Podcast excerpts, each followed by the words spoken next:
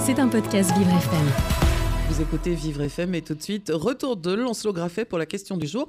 Ce matin, il se demande si Pôle emploi devient France Travail, qu'est-ce que ça change? Bon, Emmanuel Macron l'avait annoncé, Pôle emploi va devenir France Travail, et ce, à partir de 2024, un changement qui doit, selon le gouvernement, permettre, je cite, de faire le pari de la coopération et de l'investissement social plutôt qu'un énième mécano institutionnel.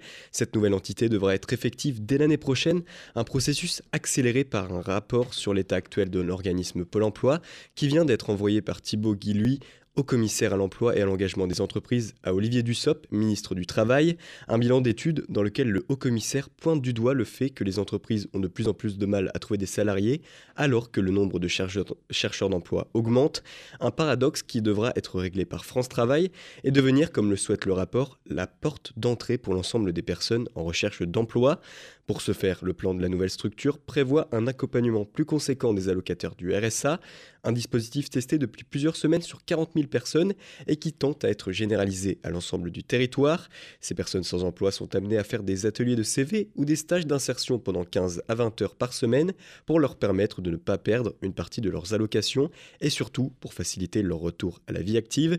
Pour harmoniser, comme l'explique le rapport L'action de France Travail, le texte prévoit la création d'un comité France Travail groupe de coordination qui sera chargé de travailler avec les acteurs aussi bien départementaux que régionaux. Outre ces évolutions, des changements nominaux vont être aussi effectués. Les missions dites locales seront désormais appelées France Travail Jeune.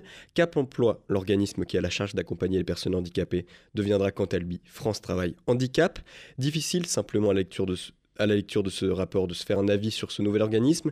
Il faudra bien sûr attendre quelques mois après sa mise en place pour analyser son impact réel sur le marché de l'emploi et voir s'il a un réel effet bénéfique sur la courbe du chômage. C'était un podcast Vivre FM. Si vous avez apprécié ce programme, n'hésitez pas à vous abonner.